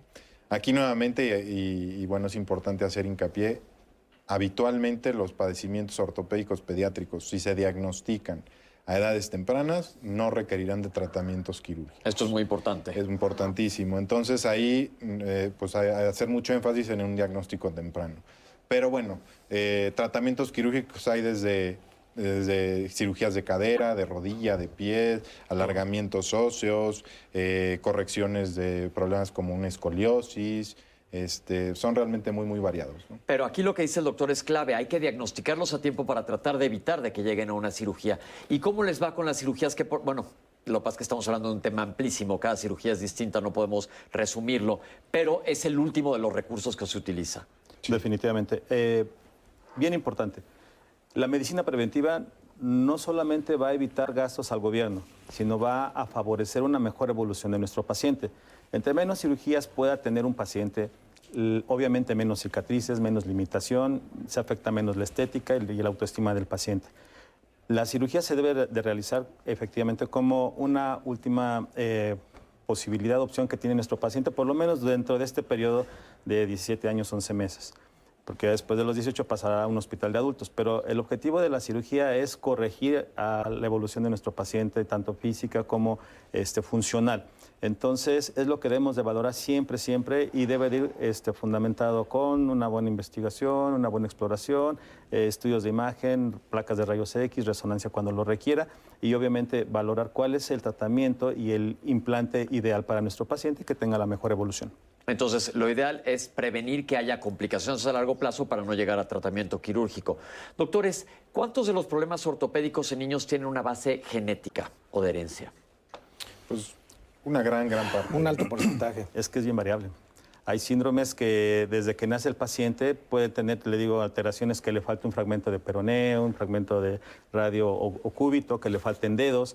Este, pacientes que conforme van creciendo, por la misma alteración eh, cromosómica, ah, vayan presentando esa alteración, es decir, los vemos de nacimiento y pueden tener ciertas alteraciones que son dentro de las variantes que se consideran normales, pero conforme van creciendo los pacientes van desarrollando estructuralmente a nivel óseo o a nivel muscular alteraciones importantes que le van a deformar la estructura esquelética o le van a limitar la función muscular. ¿Existe algún tamizaje eh, de, cromosómico, de, de genética para saber si el niño viene mal desde antes y se aplica o es necesario o es demasiado caro y no vale la pena por la poca frecuencia? Bien, hay ultrasonidos 3D eh, o, este, o 4D incluso que nos permiten después de los 4 o 5 meses de, gestación saber si tenemos alguna alteración en eh, pies, piernas, muslos, extremidades, incluso la cabeza. Y a los 6, 7 meses eh, se incluso se puede hacer ya un buen diagnóstico si nuestro paciente tiene alguna alteración en la formación o en el cierre de la columna vertebral, lo que se llama mielomeningocele o raquisquisis, este, eh, bueno, mielomeningocele. Entonces, eh, desde ahí podemos tener una, un buen tamizaje con ese tipo de ultrasonido. Ya cuando nace el paciente se hacen tamices metabólicos que nos van a predisponer a saber si nuestro paciente tiene enfermedades que le van a afectar conforme vaya creciendo la parte muscular, la parte ósea, este, y pues bueno, el tamiz de cadera que es fundamental, ¿no? que es importante recordar que es un screening que se hace con ultrasonido, este, que se puede hacer cuando el pediatra nos eh, hace el diagnóstico incluso de recién nacido, pero para que realmente sea efectivo, al mes y medio es cuando lo podemos hacer y estarlo repitiendo de acuerdo a como sea necesario nuestro paciente para corroborar la buena evolución del mismo. Perfecto, Citlali. Nos llamó Conchita Romero. Eh, todos, todas las personas preguntan esto de caminar de puntitas. Yo honestamente me estoy sorprendiendo de la cantidad de llamadas que hay y, y, comentarios que hay con respecto a esto. Pero ahora nos preguntan la relación con el retraso en el habla y también enfocado a la relación con el retraso en el neurodesarrollo. Eh, Laura Valverde nos dice que tiene un sobrino de 10 años y todo el tiempo está encorvado. ¿Estos correctores de postura son buenos? ¿Cómo, ¿Cómo corregir la postura de una persona a fuerza? Nos preguntan, no por voluntad, no que nos digan siéntate derecho, a fuerza cuando la gente no entiende, eso es lo que nos preguntan. Anel Tobías nos dice que por favor hablemos de la diferencia entre un ortopedista, un fisioterapeuta y un quiropráctico es bueno ir a la consulta con un quiropráctico. ¿Qué les pueden decir? En este sentido, María Hernández nos dice que su nieto se truena constantemente el cuello y nos dice que si eso es bueno o no, qué complicaciones tiene estarse tronando las partes del cuerpo. Si la gente dice que la verdad se siente bastante bien, bastante bien, esto les da complicaciones. Laudías, el nos pregunta sobre el uso de tacones en adolescentes. ¿Es bueno o es malo o qué tipo de tacones deberían de usar las adolescentes? Erika Pérez dice que su hijo tiene una pierna más corta que otra y que puede hacer en el sentido de las extremidades y el cuerpo ahora de un lado más grande que el otro, como lo han mencionado ahora ustedes doctores, hay muchas dudas, que si una, un pie está más largo que el otro, que si la parte de un brazo está más larga que otra, ¿qué les pueden decir a las personas para revisarse la simetría? Y sobre todo decirles si la gente es simétrica o no es simétrica en el plano musculoesquelético. Ángeles Esquivel dice que su nieto de 13 años ha sido operado de urgencia porque se le zafó el fémur y la pierna. Dice que camina de lado y que pues no lo ve muy bien. ¿Qué puede hacer con, con este antecedente? También nos llamó Silvia Castañeda para decirnos que su sobrino de cuatro años le duelen mucho los pies. Siempre anda en chanclas o descalzo. Que los niños anden en esta posición les puede afectar para su adecuada higiene del aparato óseo, Pepe. Ok. Perfecto, pues aquí tenemos ya todas las preguntas que nos han mandado. Muchísimas gracias. Lo que vamos a hacer es ahorita vamos a ir un corte, pero cuando regresemos vamos a leer todas las preguntas que son muchísimas. Les agradecemos una vez más todo lo que nos han escrito y nuestros especialistas les van a contestar cada una de las preguntas. Probablemente se van a dar cuenta de que no contestamos cada una específica, sino que hemos agrupado las preguntas cuando son muy repetidas para dar una respuesta única, porque hoy sí hemos, nos han llovido muchísimas. Esperemos que nos dé tiempo de sacar todas las preguntas que nos han mandado ustedes. Los ortopedistas se las van a contestar. Acuérdense que no podemos dar una consulta general, se les va a dar una orientación para saber qué es lo que tienen que hacer y los doctores les dirán más o menos por dónde vamos. Nosotros vamos a hacer un corte y regresamos con ustedes para darles voz a todas sus preguntas. No se vayan, estamos aquí totalmente en vivo en Diálogos en Confianza.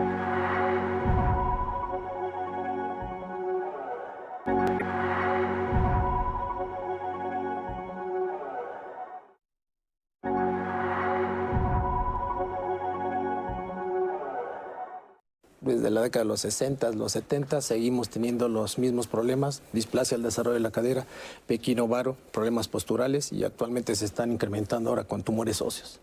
¿Qué es pie equinovaro?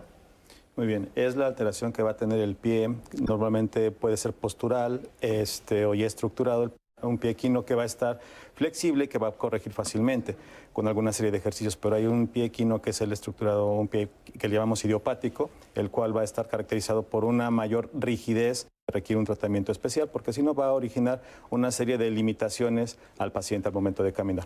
Displasia del desarrollo de la cadera, que es una... Básicamente hace, hace mención a cualquier relación anormal que haya entre las dos componentes de la cadera, que es el acetábulo y la cabeza del fémur. Cuando hay esta relación anormal entre estos dos componentes, el desarrollo de una o, de ambas partes de, la cadera pues, se ve alterado. Problemas posturales, eh, alteraciones en la marcha, eh, deformidades angulares en los miembros pélvicos. Y... Los miembros pélvicos son las piernas. No es un proceso patológico, es una, es una variación en ciertas etapas de la vida eh, del desarrollo de, por ejemplo, de las caderas, ¿no? El ortopédico puede ser secundario a un traumatismo. Entonces, traumatismo es como un golpe, una fractura, un golpe, una, situación así. Básicamente un padecimiento neuromuscular es eh, cualquier padecimiento, hay muchas causas eh, en donde haya una conexión anómala. El laboratorio de marcha, que es un software muy importante que nos ayuda bastante. Eh, con información basada en biomecánica de los pacientes, obviamente, y muscular, nos va a ayudar para poder determinar qué grupos musculares son los que están afectados. ¿Qué tan accesible es este tipo de estudios en nuestro país? Pues realmente creo que poco accesibles, o sea, realmente hay pocos laboratorios de marcha eh, en México.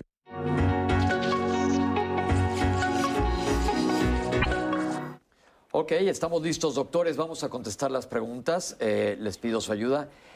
Paciente de 20 años de edad que se desgasta mucho el zapato izquierdo. ¿Qué quiere decir esto y qué le recomendamos? Bueno, probablemente sea por algún defecto en el apoyo del pie. El peso también cuenta mucho.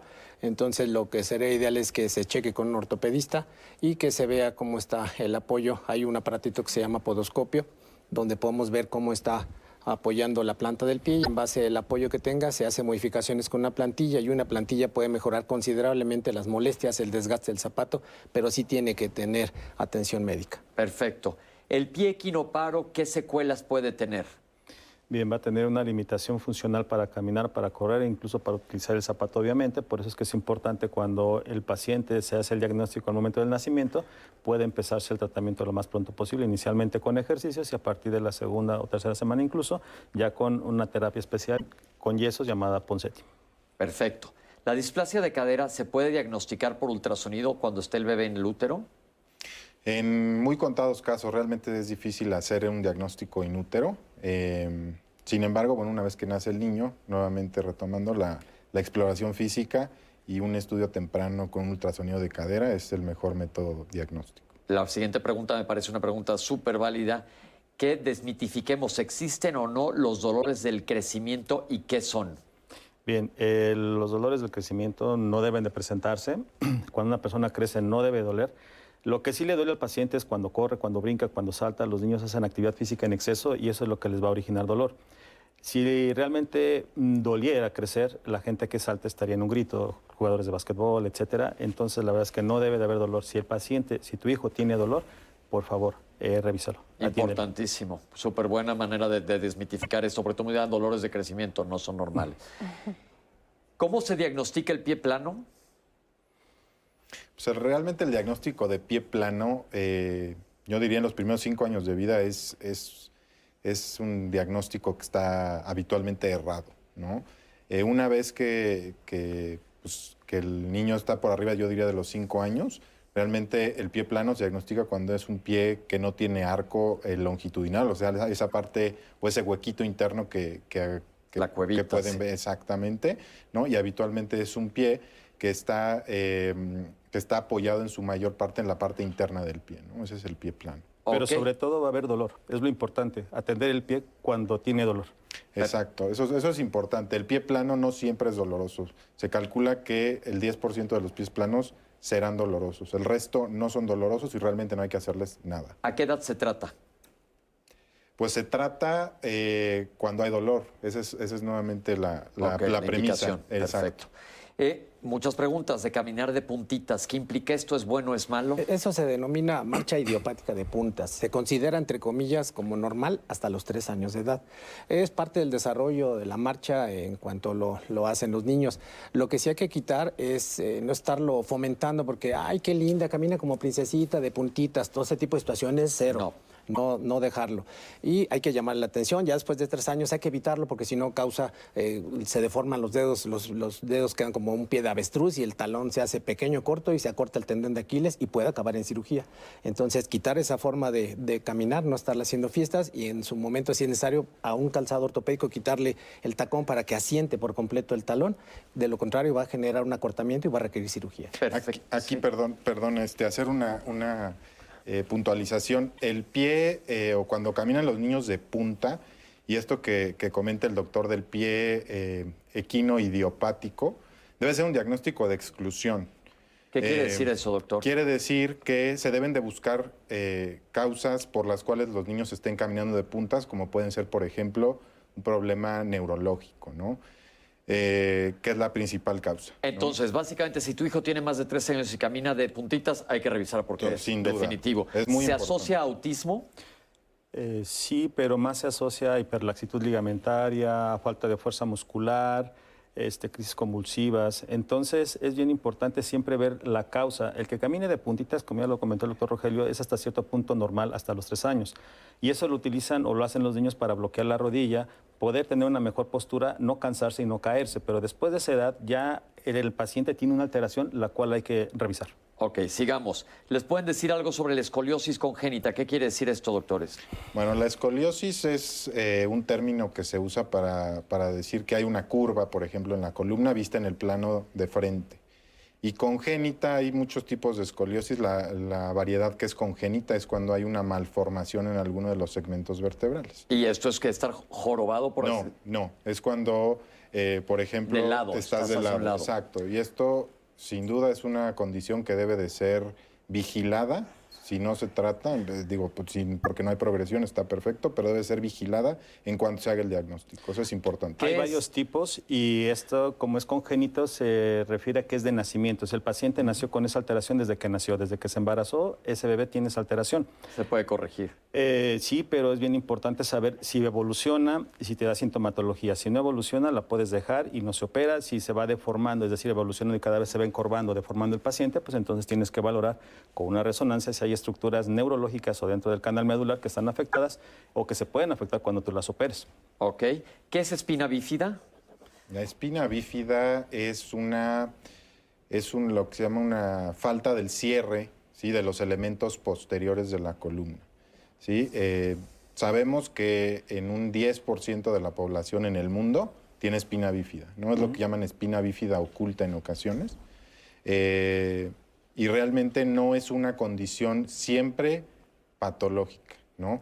¿Cuándo hay que hacer o cuándo hay que estudiar la espina bífida? Realmente cuando hay manifestaciones eh, neurológicas, ¿sí? O alteraciones de la marcha, es cuando realmente hay que estudiarle y ver, ver si hay algo más en, ese, en esa zona. ¿no? La espina bífida, en un caso más agresivo, más serio, sería lo que conoce la gente como mielo meningocele. Que eso es cuando hay elementos neu- neu- del sistema nervioso por afuera. Expuestos, es Eh, correcto.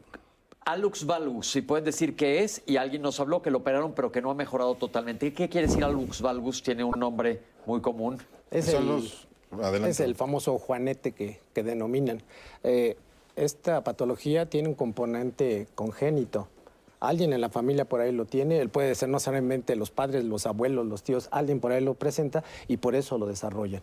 Si la, por lo que veo la edad de la paciente es joven, entonces es un hallux valgus juvenil que está presentando ahí y aquí el tratamiento pues se usa inicialmente ortesis nocturnas, en el día se ponen también los separadores de hallux valgus y ya cuando amerite pues es el tratamiento quirúrgico. Pero aquí dice que ya lo operaron y no mejoró.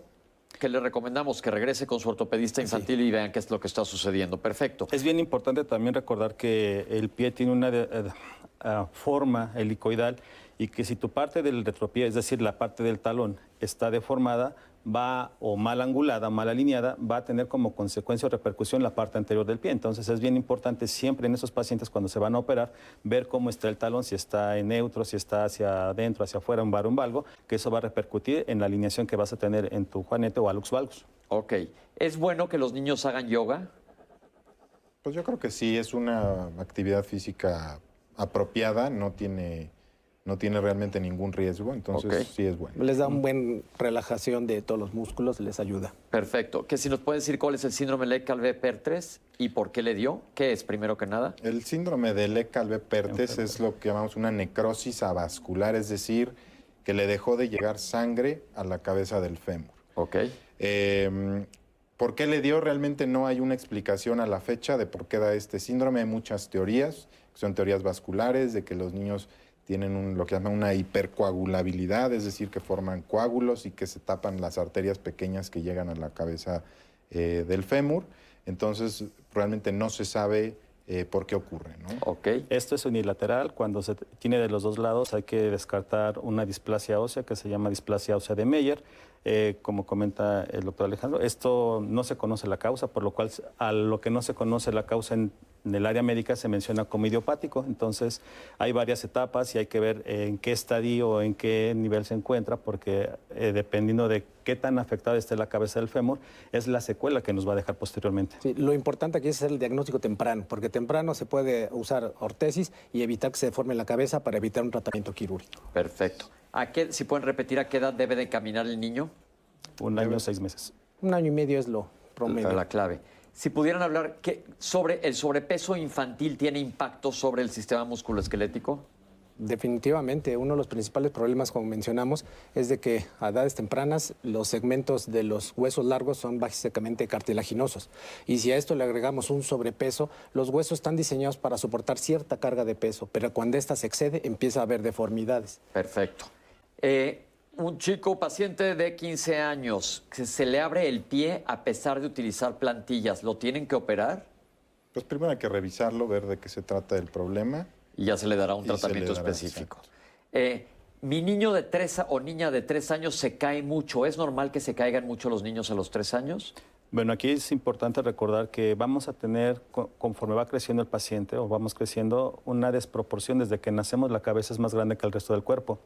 Entonces, entre 3 y 4 años, uno al estar corriendo o caminar demasiado rápido puede caerse, pero hay que siempre valorar si es porque el niño va eh, caminando demasiado rápido o incluso caminando se puede tropezar, porque eso ya nos implican algunas otras cosas, pero hay que valorar. Y aquí siempre. tenemos que descartar que no tenga una piernita más larga que la otra, como lo que les mencioné, el clipel trenone, que eso sí es una condicionante de antecedente que mi niño se cae frecuentemente porque tiene una afección y hay que revisar. Entonces hay que revisarlo.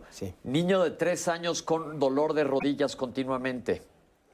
Hay que valorar las posturas, que no se hinque, que no se siente sobre los pies, que eso es bien importante. O sea, puede tener una postura como la que tenemos nosotros ahorita al estar sentados sin problema, pero en el piso, el momento de hincarse, sentarse sobre los pies o en una forma de W, eso va a favorecer el apoyo del esqueleto sobre las rodillas, en el piso, en una estructura dura, y va a originar un proceso inflamatorio en la zona cartilaginosa. Sí, el, el problema básicamente es que eh, aplastan los huesos. Y a esta Ok. edad los niños tienen un periósteo que es muy grueso y está muy inervado. periósteo? Es la capa nutricia que, que nutre al hueso. Y es más grueso en los niños que en los adultos. En el adulto mide 1 o 2 milímetros y el niño puede llegar hasta 4 o 5 milímetros. Y el estar sentado en esas Lo posiciones lo lastima y genera dolor. Mi hijo tiene 10 años y tiene plantillas desde los 6 años, pero sigue sin estar muy estable. ¿Qué hago? Pues ir nuevamente con el ortopedista. Aquí hay varios para que lo revisen. Que si hablamos un poquito sobre los próximos artículos de bebé, ¿son buenos los zapatos de tela o mejor utilizar zapatos duros? Los cangureras y las andaderas. Yo creo que aquí mientras no camine el niño puede usar el zapato que quiera, de goma, de tela, del material que sea. De preferencia sí que sean de botita o media bota para que le dé un soporte extra al tobillo porque tienen en ese momento pues no hay una fuerza suficiente en los miembros en los músculos de las piernas para que dé un soporte adecuado. ¿Ok? Sí, el zapato entre más blanditos es, eh, cuan- en etapas en las que no camina, pues realmente no, no nada. necesitamos más Así que es. ver la estética de, de decir, ah, mira qué bonitos eh, zapatitos del bebé. ¿Cangurera y andadera son buenas? Eh, la cangurera nos va a ayudar a mantener, o el fular también nos ayudan a mantener una separación de las rodillas, que es lo que nos va a estabilizar o favorecer el que nuestro paciente con displasia o no de la cadera, pues obviamente corrija o sea parte del tratamiento. Pero en niños sin problema lo pueden utilizar también y la, Definitivamente. y la andadera también. Preferentemente la andadera no, y no porque les altere el... Mucha gente me dice, oiga doctor, y es que si lo siento las piernitas se le van a arquear. No, ese, ese no es el problema, el problema es que va a ser un problema neurológico. El paciente al tener una andadera tiene una estructura que lo rodea, que lo protege. Si va caminando choca con un objeto, va caminando choca con el otro. Cuando el paciente ya no tiene esa andadera, el paciente ya no tiene esa protección y va caminando y se puede tropezar y entonces sí caerse porque no tenía bueno, tenía esa estructura protectora que le alteró su, este, su medio ambiente. Ok. A mi hijo le dieron tratamiento para la displasia, pero volvimos después por un tumor benigno del tobillo. ¿Por qué le pasó esto? Tiene que ver con la displasia y si todos los niños con displasia van a requerir cirugía de cadera de grande. No, definitivamente son cosas diferentes. O sea, la displasia es una cosa y ese tumor benigno es otra diferente. Y muchas veces tiene antecedentes familiares, como ya se mencionó, hay que ver si es una uno. buena historia clínica para ver si es en la primera, segunda o tercera línea de familia donde se ha presentado ese tipo de problemas. Así es, y si es uno o son varios, hay que tomar todos los huesos largos radiografías para descartar que no sea otra patología. Ok, los niños que tienen displasia de cadera, cuando sean grandes van a requerir cirugía de cadera. La idea es que no. La idea O es que no. el- la- justamente el- todo lo que hemos dicho del, del tratamiento eh, temprano es que no, que no lleguen a una cirugía eh, de cadera en una edad adulta. ¿no? Claro que si están hacemos- pasaditos de peso y no tienen actividad física, pues obviamente va a haber alguna repercusión. Es importante saber que hay, que hay un diagnóstico oportuno que es antes de los tres meses y entonces se ha visto que eh, estadísticamente que los pacientes cuando se les hace el tamiz de cadera y se les diagnostica la evolución y la posibilidad de tener una artrosis temprana y que requiera una es artrosis? desgaste temprano de la articulación, envejecimiento. Ok. Entonces, como consecuencia de la displasia del desarrollo de la cadera. Cuando se hace el diagnóstico temprano y oportuno, entonces no tenemos secuelas en ese tipo de pacientes, no hay una artrosis, no hay un desgaste temprano. Más sin embargo, cuando pasan de los tres meses, vamos a tener un grado variable de desgaste articular. Obviamente, si llega a la cirugía, pues el desgaste es mayor a pesar de la que se le acomode la cadera en su lugar, se le hagan cortes al hueso, ya sea en el acetábulo o en el fémur. Entre más cirugía se haga, el desgaste acetabular o, o, este, de la cabeza del fémur va a ser mayor y más pronto. Perfecto. Tengo 30 años y tengo pie plano y las rodillas se me juntan. ¿Qué hago? Tiene 30 años. Va a requerir el uso de ortesis con un virón interno corrido para levantar la parte interna de los pies y se separe un poco las rodillas, pero tiene que bajar de peso si está pasado. Y recomendación acudir con un ortopedista Y para lo valorar la ideal causa. es revisarlo. Sí, Hay exacto, porque digo, si realmente es una condición que no le genera ningún problema, camina normalmente, este, pues la verdad Ah, es que no hay que tocarla, ¿no? Y hay que valorar que no sea una causa metabólica también la que lo esté predisponiendo. Tiene 30 años y aparentemente tiene toda la vida con esto. El sobrepeso es una de ellas, ya se mencionó. Eh, la cantidad de más de grasa nos va a originar la formación de una hormona que relaja la masa, los ligamentos y eso favorece con sobrepeso, pues que se junten las rodillas o las rodillas enamoradas que se mencionaron hace un momento y que como consecuencia los pies tengan que estar apuntando hacia afuera para poder caminar. La hiperelas- hiperelasticidad de los ligamentos, ¿qué es? ¿Es bueno? ¿Es malo? Bueno, todos los niños nacen con cierta hiperelastitud ligamentaria. Eso, conforme va pasando el tiempo, los años y el ejercicio, se va perdiendo. Hay patologías que van a persistir, como ya se ha mencionado el Ehlers-Danlos. ¿Qué es eso? Porque lo mencionamos fuera del aire. El Ehlers-Danlos, ¿qué Es, es? es una patología en la cual está afectada básicamente todas las estructuras en cuestión de la piel es muy elástica, entonces pueden jalar el el cachete hasta por acá, el- la piel del codo hasta por allá, entonces inclusive salía un comercial ahí, no se anden con jaladas ahí del Canal 5, salía alguien jalándose así, ese es un Ehlers-Danlos. Y son la gente que suele trabajar en circos que se doblan tremendamente. Que, Que- dices, wow, qué elasticidad, pero no es bueno porque Caben en una normalmente tiene- cajita ahí, se doblan y se hacen bola y son pacientes que tienen este tipo de Y este, eso es una patología. Entonces, la hiperelasticidad ligamentosa, ¿qué es? Bueno, ya nos lo contestó el doctor. ¿Cuándo es necesario ver a un médico? Bien, es importante ver al médico cuando, desde que se sabe que se tiene la patología para evitar eh, lesionarse, ya sea evitar actividades físicas, sobre todo de contacto, eh, fortalecer la masa muscular. Hay que recordar que la hiperlaxitud no es tan mala. Si nosotros la combinamos, equilibramos con fuerza muscular, podemos tener gimnastas olímpicos que son demasiado elásticos, pero compensan esa elasticidad con fuerza muscular. Si tenemos malas alteraciones en los pies o malas posiciones en las rodillas, porque si es demasiado elástico, pues se tiene que valorar la posición de, bueno, el uso de ejercicio especial para fortalecer las rodillas y el uso de plantillas. Ojo, pero el doctor dice personas que no tienen enfermedad, porque hay unos que es enfermedad, entonces esto es importante diagnosticarlo. A los 10 años me diagnosticaron un problema congénito, no nos dice cuál, y no se lo detectaron. ¿Por qué no se lo detectaron durante 10 años si iba a consulta? Bien, eh, lo que les comentábamos, es importante eh, la valoración de niño sano, el continuar con el seguimiento cada seis años después cuando lo requiere nuestro paciente. ¿Por qué? Porque hay alteraciones que no van a ser visibles a primera instancia, pero conforme va creciendo el paciente, esas alteraciones que afectan el esqueleto, que afectan la masa muscular, eh, o la simetría nos va a dar la sintomatología posteriormente. Entonces, aunque este paciente ya tenía, a los 10 años se le hizo el diagnóstico, antes ya tenía la patología, pero no requirió en su momento de un estudio radiológico. Ok, vamos a tratar de sacar todas las que nos quedan, nos quedan unos minutos nada más. Cuando era adolescente me fracturé la línea del crecimiento y me tuvieron que operar, que porque si no, no crecería mi pierna. La gran mayoría de estas, de estas fracturas tienden a tener una buena evolución. Entonces, eh, pues habría que ver cuál es la condición actual de, de, esta persona este, y si requiere o no algún manejo. Ok, mi niño está encorvado todo el tiempo y no hay manera que me haga caso. ¿Qué hago? Hay que buscar la causa. Si nosotros eh, lo valoramos y exploramos físicamente al paciente, eh, podemos descartar trastornos depresivos, podemos descartar con placas de rayos X problemas eh, congénitos, estructurales, que aunque el paciente quiera mantener una buena postura, no lo va a poder lograr porque tiene alteraciones esqueléticas. Entonces hay que nuevamente volverlo a revisar. Eh, ¿Es bueno tronarse? Mi nieto se trona el cuello cada rato, ¿es bueno tronarse? No, causa sinovitis y sobre todo esos chasquidos van dañando el cartílago articular. En ese momento no pasa nada, pero en la etapa adulta va a venir problemas. ¿Cuál es la diferencia entre un ortopedista con un quiropráctico y un fisioterapeuta? Pues hay una gran diferencia. Eh, el ortopedista es un médico que tiene un entrenamiento primero de seis años como médico general, eh, después cuatro años de su especialidad.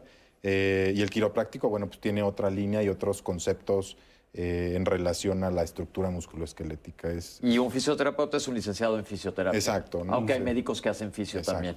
Ok, es bueno que los adolescentes usen tacones. Nadie usa tacones, idealmente, ¿no? Exacto. Los tacones en general no es un calzado eh, adecuado. adecuado. Es estéticamente tal vez muy llamativo. Este, yo muy particularmente creo que si es un calzado de, uso ocasional no, no, genera ningún problema, pero no debe ser el calzado del día a día. lo ideal es no más de 2.5 centímetros de tacón. Eso es lo ideal. Es un, juego de TV. Se nos acabó prácticamente el tiempo. Sé que quedaron algunas preguntas guardadas. De alguien pregunta, ¿somos totalmente simétricos? No. No. Ok, entonces no te apures, la simetría absoluta no existe. Quedaron algunas preguntas, pero ya no nos dio tiempo. Llegamos al final del programa. Antes que nada, quiero agradecer a nuestros invitados por haber estado el día de hoy aquí con nosotros. Gracias. Este, Citlali, mil gracias. gracias, gracias a todo el público. A todo el equipo que está aquí con nosotros y ustedes, sobre todo en casa, gracias. Vuelvo a repetir, estamos en una ola que va para arriba de Omicron. No podemos relajar las medidas. Utilicen el cubrebocas adecuado. Utilicen el cubrebocas adecuado adecuadamente, por favor. No sirve de absolutamente nada si lo traen la nariz de fuera. Llevamos ya dos años con esto y es como para que todo el mundo hubiéramos aprendido a utilizar el cubrebocas. Es como si no trajera nada. Entonces, básicamente se acabó el programa. Muchísimas gracias por acompañarnos y esto va a estar en redes. Nos vemos el próximo lunes aquí en Lunes de Salud. Muchísimas gracias.